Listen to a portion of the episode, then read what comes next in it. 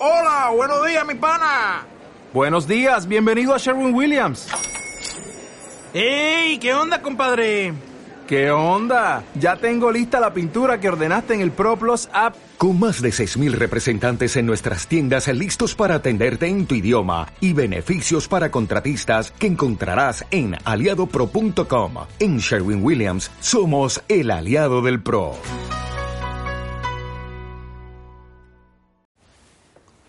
Por la señal de la Santa Cruz de nuestros enemigos, líbranos, Señor Dios nuestro, en el nombre del Padre, del Hijo, y del Espíritu Santo. Señor mío y Dios mío, creo firmemente que estás aquí, que me ves, que me oyes. Te adoro con profunda reverencia. Te pido perdón de mis pecados y gracia para hacer con fruto este rato de oración. Madre mía Inmaculada, San José, mi Padre y Señor, Ángel de mi guarda, intercede por mí. Con tu permiso, Señor, la escuela del Espíritu Santo pues es una escuela de oración y es la escuela de María, es la escuela de María.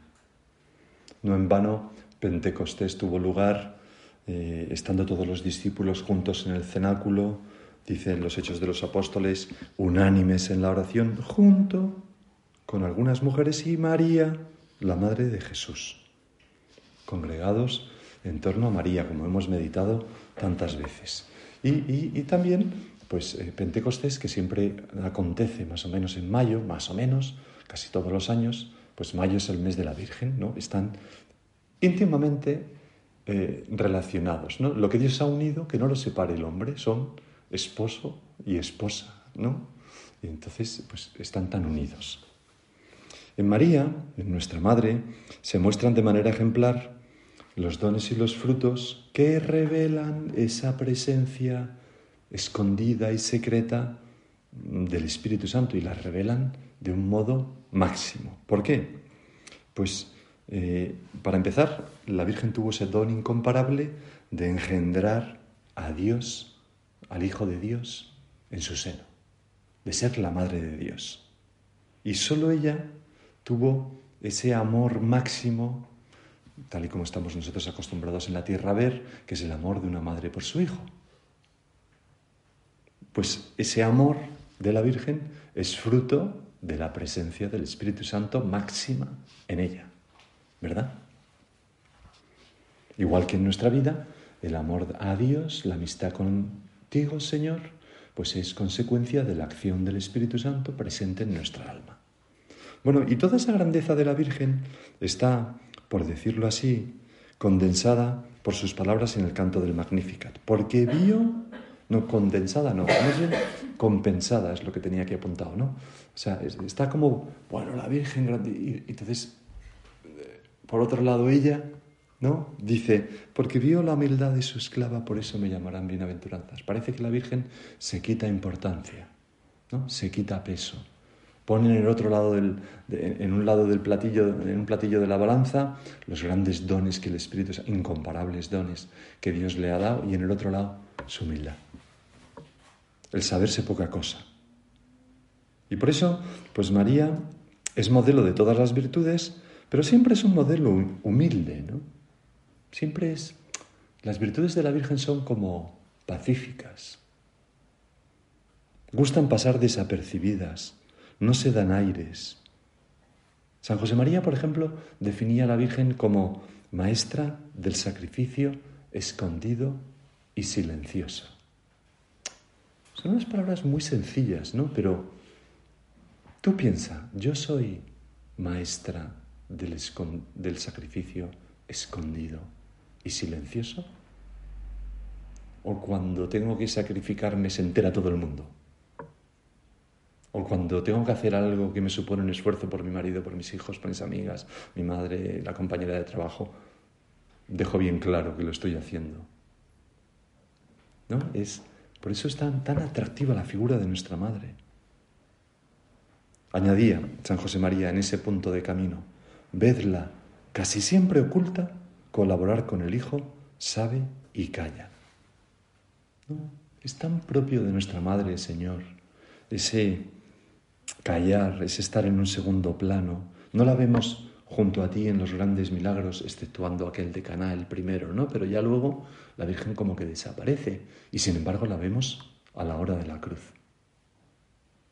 La Virgen mm, estaba en un segundo plano conduciendo siempre a su Hijo la gloria y sin quedarse ella nada de esa gloria, ¿no? Haced lo que Él os diga.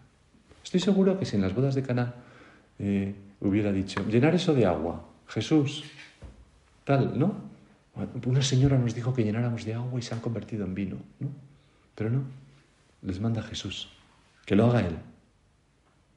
Y, todo, todo ese modo de ser de nuestra madre que estamos meditando, Señor, que tiene tanto que ver con cómo eres tú, con tu humildad, callada, la acción del Espíritu Santo humilde, que no se le ve más que por sus efectos, se le nota, ¿no? ¿Cómo se, le noto, pero, pero no lo, o, tú mismo, Señor, que te haces niño, un niño pequeño, un bebé, etcétera, naces en la pobreza. Esa humildad de Dios de la que participa la Virgen María es como una limpieza total de su alma, ¿no? una transparencia mm, absoluta, que es precisamente lo que le hace ser tan magnífica colaboradora de Dios.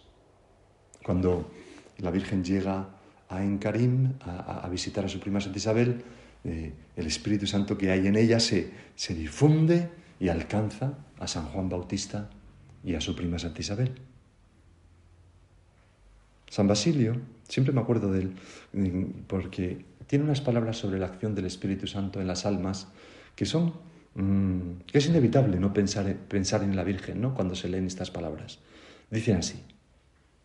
está hablando en un libro que se llama Sobre el Espíritu Santo, ¿no? San Basilio un personaje, ¿no? Es una vida increíble, pero bueno, dice, San Basilio Magno se le llama, ¿no? El grande, como un tipazo. Dice, como los cuerpos limpios y transparentes se vuelven brillantes cuando reciben un rayo de sol y despiden de ellos mismos como una nueva luz, del mismo modo, las almas portadoras del Espíritu Santo se vuelven plenamente espirituales y transmiten la gracia a los demás. Fíjate, una jarra de cristal que le da, le da un rayo de, sol y, y refulge y, despide luz que, que parece que viene de ella misma, pero no. Pues así es la Virgen y así nos gustaría ser a nosotros, Señor. Que a través nuestra esa acción del Espíritu Santo se difundiera a las personas que tenemos alrededor, empezando por nuestra familia, lógicamente. Y dentro de nuestra familia, las que estáis casadas, empezando por vuestro marido, vuestros hijos, lógicamente. Señor, tenemos, cuando contemplamos a la Virgen, los ojos se nos, como que se nos, se nos cargan de belleza, ¿no? Nos, nos pesan con la belleza de nuestra Madre. Y, pero queremos mirar a nuestra madre para, para pensar precisamente en esas virtudes que hacen más gratas las relaciones en la familia. Que yo había notado aquí estas. Sonreír, agradecer. Oiga, pero sonreír es una virtud naturalmente. Una virtud preciosa que es en un 90% corporal. ¿No? Hay muchas virtudes que son corporales, la templanza, por ejemplo. Eh, modificar los apetitos, ¿no? Tal, pero sonreír es una virtud, claro. Sonreír, agradecer, acoger, escuchar, comprender, perdonar. Son todas estas virtudes en la enumeración, pienso que participan un poco de eso que hemos dicho de la Virgen, ¿no? Que son como pequeñas virtudes que no hacen grandes exhibiciones, pero que nos llenan de amor, de gozo, de paz en la familia. Es decir, que traen consigo los frutos del Espíritu Santo, gozo, paz, benignidad, paciencia, alegría, caridad. Y que mm, se difunden como ella en las personas que tenemos a nuestro alrededor. Hace Este fin de semana he tenido la suerte de estar en una excursión haciendo un 3000 que se llama el diente eh, de Alba, ¿no? De 3000 y pico, tal, bueno, en los Pirineos. Y entonces, pues pasamos una noche en el refugio de la Reinclusa, una noche estupendamente allí, y a la mañana siguiente nos levantamos a las 5, tal, subimos, bajamos, nos tomamos un par de huevos fritos en el refugio de la Reinclusa, con un poco de bacon, eh, pero antes de eso, ahí hay una ermitita muy pequeña, eh, eh, como a 50 metros, que está excavada en la roca, tiene un pórtico de... ¿no? Y, es una ermita de Nuestra Señora de las Nieves, tiene un altar y una imagen de... está siempre abierta, como está en medio de la roca y está todo nevado, pues van cayendo gotas de agua, ¿no? Con lo cual, pues ahí celebramos la Santa Misa y fue pues un, momento estupendo, tal cual. Bueno, pues estando, pero todo esto lo cuento porque pasamos y entonces con nosotros nuestro nuestro, el líder de grupo pues era una, persona que vive en Cataluña, un gran amigo mío. También venía su hijo, su hija con su marido, ¿no? Y, él es el gran guía porque conoce todos los Pirineos perfectamente y tal. Y, cuando terminamos la excursión, pues, pues en, el grupo pues había varias personas que habían venido de aquí de Madrid, concretamente pues tres, eh, tres mujeres que son muy montañeras y que estuvieron súper atentas a su hija, a la hija del otro, pues se hicieron muy amigas y, tal. Y entonces, cuando llegamos de vuelta, mi amigo nos manda un mensaje diciendo, muchas gracias, tengo que decirlo especialmente a estas tres, porque mi hija no para de decirme, papá, pero ¿de dónde has sacado gente tan buena? ¿Dónde sacas tú gente tan buena que me han estado esperando, cariñosas, alegres, contando conmigo siempre tal cual, no sé qué. Bueno, es como... Y, bueno, esas tres personas, las tres, pues son personas que luchan por vivir su fe, por, por tener una vida cristiana, etc. Y pues los, los, dones del Espíritu, todos somos portadores del Espíritu Santo, todos podemos visitar a nuestra prima Santa Isabel, sea quien sea, y llevarles el gozo del Espíritu Santo. Me he llenado de alegría en mi seno, dice Santa Isabel. Tenía, de hecho, el mensaje para ponerlo aquí, pero no, lo voy a poner porque ya es demasiado. ¿O sí? ¿Lo pongo? No. Señor, ¿qué hago? No. Ya está, de acuerdo, no lo pongo. Bueno, entonces, sonreír, sonreír, lo primero, ¿no? Mm, pues mira esas imágenes de la Virgen, ¿no? Esta de aquí, un poco menos, tiene como dos rayones que parecen dos lágrimas, ¿no? Pero hay muchas imágenes de la Virgen, la Virgen de las Nieves, a la que he hecho referencia, pues se le ve serena pero sonriendo. Siempre tienen como una sonrisa, ¿no? La sonrisa de la Mona Lisa, ¿no? O la sonrisa de... Incluso cuando, no sé, cuando está sufriendo, es una dolorosa, no se le ve como rabiosa ni como, mm, no sé, como se le ve con serenidad. Y desde luego no tenemos ninguna imagen de la Virgen con el ceño fruncido. Pues ¿cómo, ¿cómo nos imaginamos a la Virgen? Por ejemplo, al ir a ver a Isabel y saludarla. O a José al no encontrar sitio en la posada, ¿no? No te preocupes, amor mío, no pasa nada. Ya veremos qué pasa, ¿no? No nos la imaginamos diciendo, anda que podías haberte lo pensado un poco mejor antes con el censito de las narices, ¿no? Que a veces es lo que hacemos nosotros. Reprochamos, no sonreímos, ¿no? O por ejemplo, cómo sonreiría a José camino de Egipto huyendo. O cómo, cómo, sonreía de, gozo al entrar en el templo para alabar a Yahvé, al ponerse junto a las otras mujeres para la purificación, cómo congeniaría con las otras madres jóvenes que estaban allí, ¿no? junto a ella.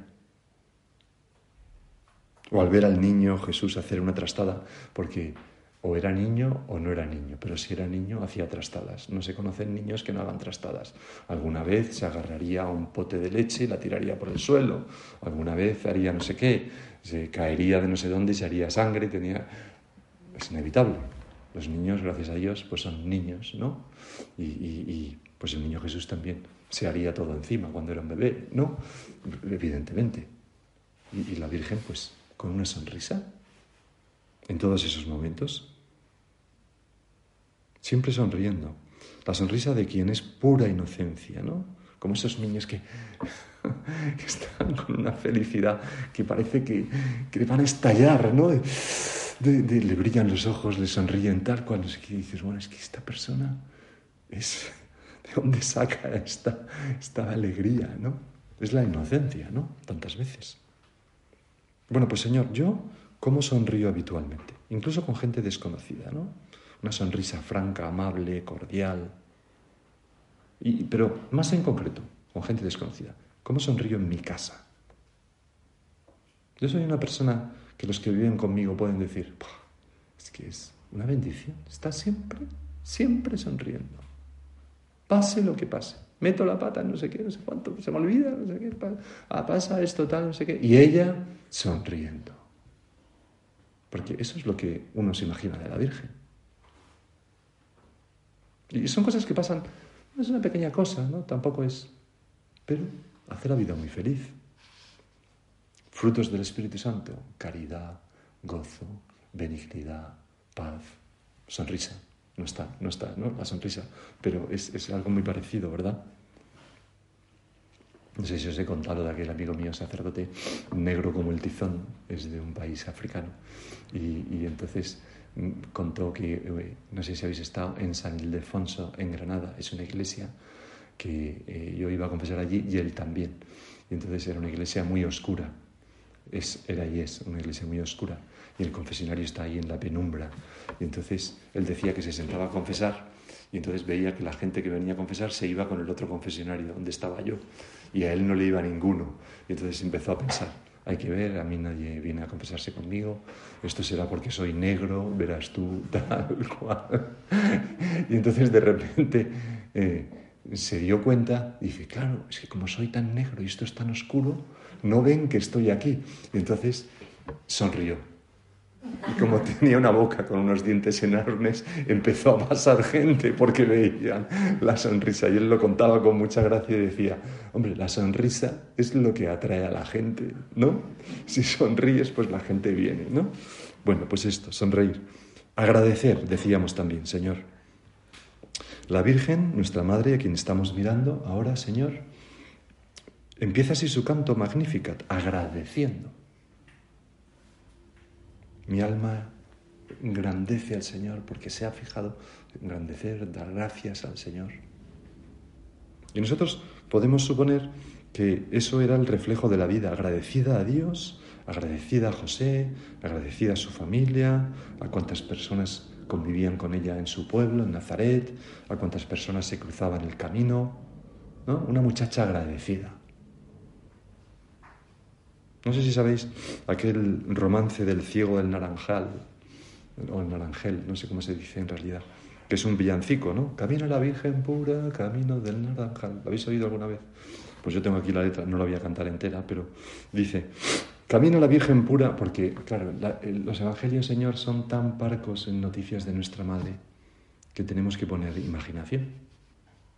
Para eso nos ha dado Dios la imaginación también.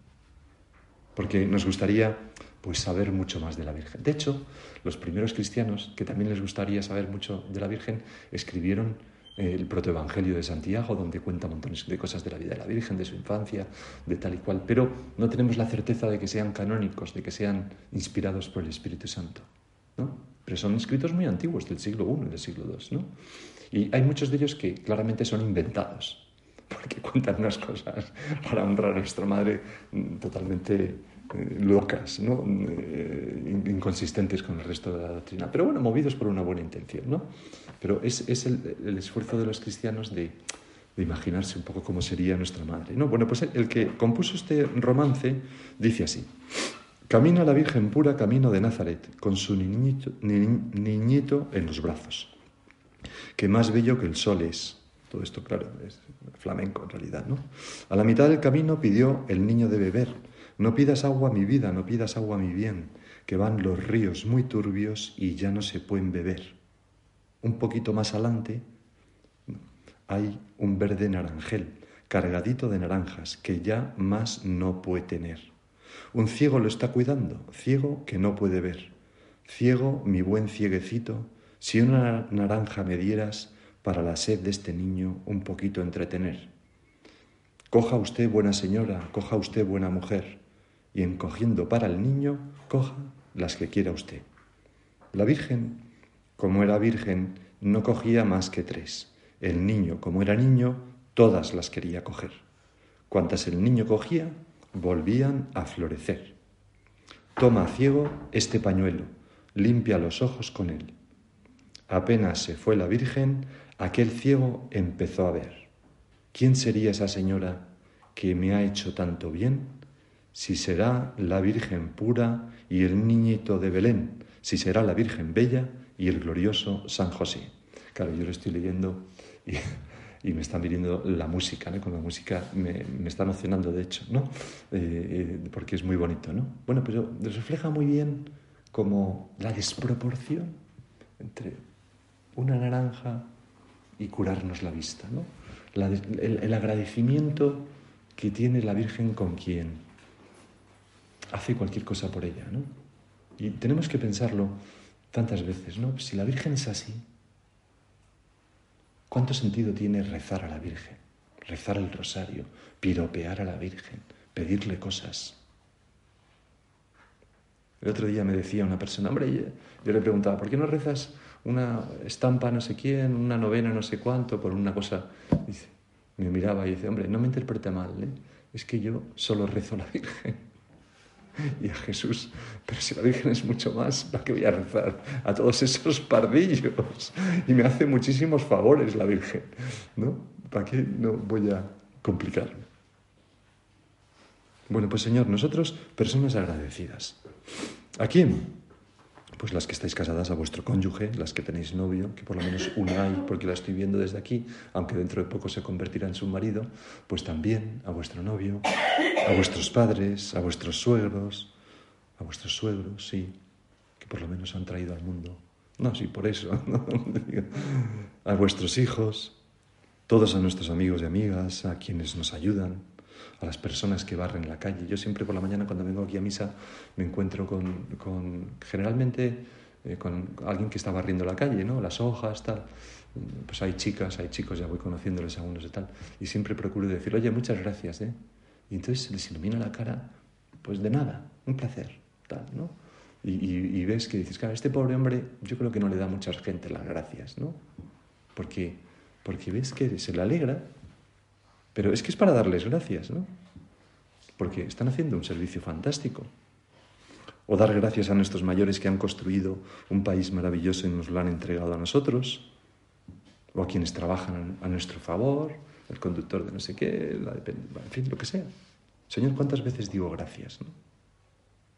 Como la Virgen. No sea yo como esos adolescentes, ¿no? Que piensan que tienen derecho a todo.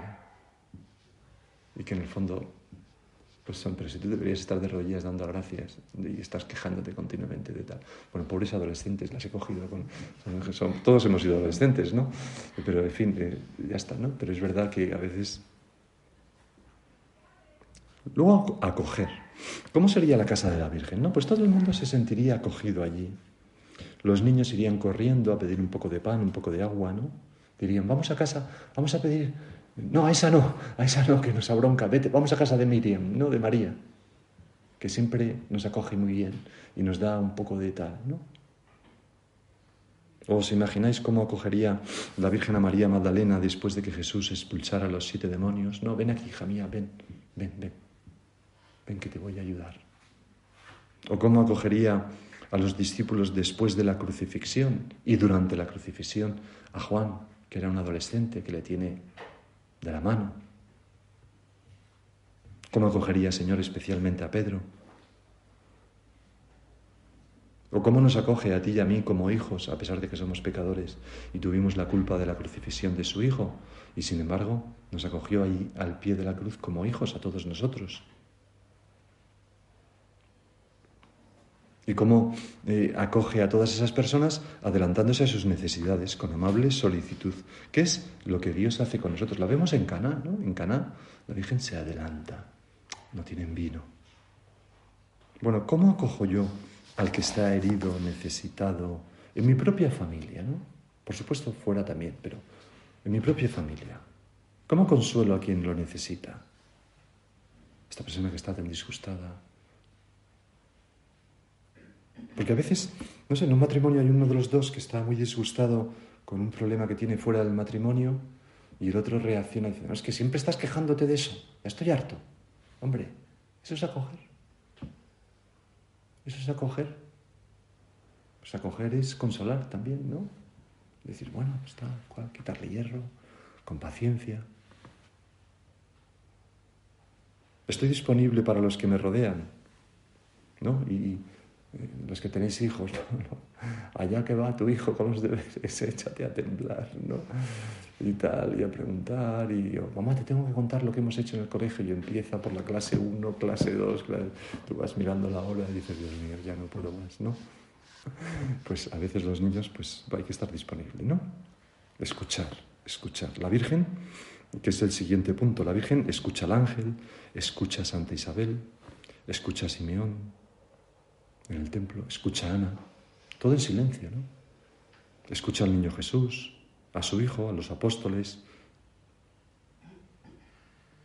San José María decía, a veces encontrar a alguien que escucha es un factor determinante para la conversión de una persona. ¿Cuántas veces ocurre eso? ¿Qué, has hecho? Oye, ¿cómo? Pues no he hecho nada, le he escuchado. Hay, personas que, que, dicen, oye, no, pues, pues Menganito, este sacerdote salvó nuestro matrimonio.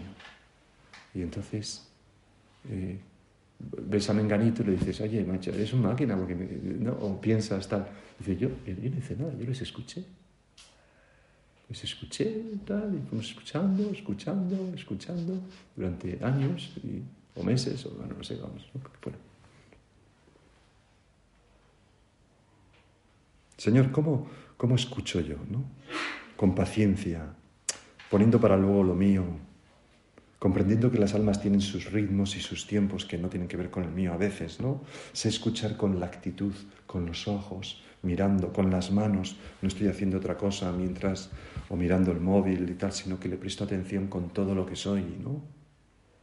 Como hacía, antes hemos hablado de, don Javier Echevarría, ¿no? Me acuerdo que yo a veces le llevaba alguna cosa en una circunstancia determinada y él estaba trabajando en una mesa, entraba, padre, vengo a traerle esto, tal, y siempre era muy llamativo que siempre dejaba el bolígrafo, miraba, sonreía, hombre, ¿qué me traes por aquí? Tal cual, no sé qué. Y ya está. Y así varias veces al día. ¿no? Y siempre lo encontraba trabajando y siempre lo dejaba. ¿no? Mientras que nosotros a lo mejor estaríamos, sí, déjalo ahí. Y seguimos sin hacer ni caso. Y luego comprender y perdonar, ¿no? La caridad, más que en dar, está en comprender, decía San José María también. Y a veces comprender supone pues que cuando vemos a alguien que hace algo que está mal, una salida de tono, un pequeño gesto de egoísmo, un pequeño falta de consideración, eh, lo que sea, ¿no? Pues mm, comprender es pues quitarle hierro al asunto, ¿no? Decía también San José María en una ocasión a una persona hablando de corregir a otra, ¿no? Y decía, hombre, aunque no te falta razón, no dejes de pensar que también esa persona tiene derecho a estar cansada, porque le has cogido en un momento del final de la jornada, con todo el peso del trabajo, porque estamos en una época del año en que se nota la carga de estos meses de ocupación, por su situación, etc. O sea, San José María era muy padre en este sentido, ¿no? muy madre también, ¿no? de, ser comprensivos, de tirarnos un poco por la, por la vía pues que más disculpa, ¿no? Perdonar, perdonar lo que hizo la Virgen al pie de la cruz. En fin, son todas virtudes que, pienso que nos viene bien pedirle a la Virgen, pedirle al Espíritu Santo y que son parte de esa docilidad, el trabajar en eso para que los frutos del Espíritu Santo se manifiesten más libremente en nosotros. ¿no? Caridad, gozo, alegría, paz, benignidad, paciencia, bondad, todos estos frutos. Luego hay otros pues que ya son de otro tipo, ¿no? Pero estos que he nombrado al menos. No sé si habéis leído ese libro de 20 segundos y terminamos, ¿no? Bueno, hay que terminar ya. Bueno, sí, es el libro de Lobasinski que se llama El poder oculto de la movilidad. Seguro que lo habéis leído, ¿no? que habla tanto de todas estas cosas, ¿no? Y que es francamente bueno. Pues allí daba estos consejos, ¿no? Decía, las reglas para vivir la amabilidad son tres sencillos no debes y tres sencillos debes, decía él en ese libro. No debes, uno, hablar mal de nadie. Dos, hablar, hablar mal a nadie. Tres, portarte mal con nadie. Debes, primero, hablar amablemente a alguien al menos una vez al día. Dos, pensar algo amable de alguien al menos una vez al día. Tres, tener un gesto amable con alguien al menos una vez al día. Y concluya, si cometes alguna falta de amabilidad, uno, haz un breve acto de contrición como perdón Señor. Dos, en caso necesario, discúlpate. Tres, di una breve oración. Por ejemplo, te pido por menganito, menganita, Señor, por la persona con la que has sido antipático. Bueno, son unos consejos sencillos, tal, pero que nos pueden servir. Vamos a pedirle a la Virgen, Mater Amabilis, la invocamos en el rosario, que nos ayude a, a todo esto que hemos meditado.